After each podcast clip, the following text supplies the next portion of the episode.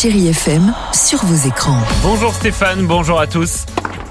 C'est à deux pas de la radio en ce moment. Le tournoi de Roland Garros débute officiellement demain avec les phases finales. Un documentaire de circonstances à regarder sur Prime Video. Chaque fois qu'ils s'affrontent, on s'attend à un nouveau chef-d'œuvre. Nadal, Djokovic, duel à Roland Garros, c'est le nom de ce doc qui revient sur une rivalité au sommet entre deux géants du tennis mondial. Ce qui est sûr, c'est qu'à l'accueil des joueurs, l'applaudimètre est complètement en faveur de Nadal. Retour sur leur duel mythique sur la terre battue porte d'Auteuil, des duels qui resteront sans suite cette année, l'Espagnol ayant déclaré forfait.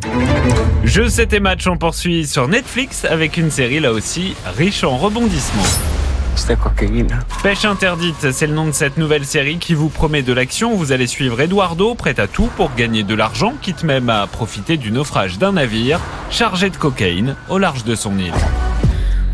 Allez, je vous propose de rester en mer. C'est tendance, il paraît cette semaine. Depuis mercredi, la petite sirène est de retour au ciné. Et bien, entre la fiction et la réalité, il n'y a qu'un pas. Il y a 20 ans encore, j'étais la seule sirène professionnelle au monde. Aujourd'hui, on est des milliers. Sirène de métier, c'est le nom de la série Netflix arrivée mardi qui vous plonge dans l'univers des sirènes professionnelles, un secteur surprenant qui brasse, paraît-il, des millions de dollars.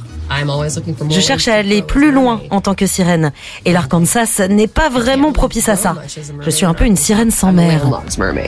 Pour finir, un coup d'œil au top 3 des séries qui ont cartonné cette semaine. En 1, El Silencio sur Netflix. En 2, Citadel sur Prime, dont on reparle demain. Et en 3, XO Kitty sur Netflix. Voilà, vous savez tout à présent. Faites le bon choix et je vous dis à demain, Stéphane. Retrouvez toute l'actualité des plateformes sur chérifm.fr.